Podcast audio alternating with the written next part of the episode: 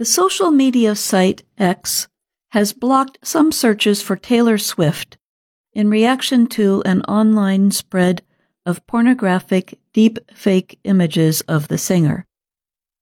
A deep fake is an image, sound recording, or video created to make it appear that people in it are saying or doing things that they did not say or do. Attempts to search for her name without quotation marks on the site Monday resulted in a failure message.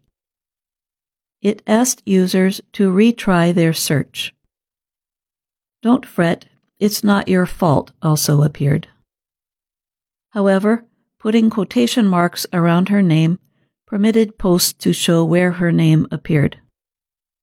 The images of Swift began spreading widely on X last week.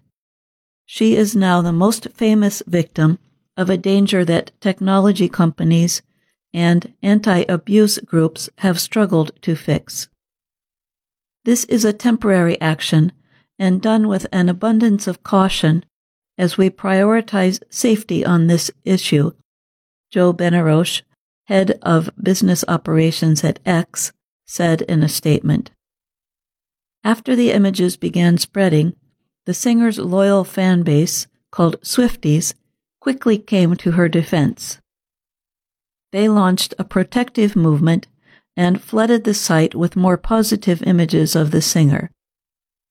They used the hashtag Protect Taylor Swift on their posts. Some said they were reporting accounts that were sharing the deepfakes. The deepfake search group Reality Defender said it followed many posts of pornographic material of Swift. Many of the posts were found on X, formerly known as Twitter. Some images also made their way to Facebook and other social media sites. The researchers found at least 20 different images created by artificial intelligence, or AI. Researchers have said the number of pornographic deepfakes has grown in the past few years. The increase continues as the technology used to produce such images has become more available and easier to use.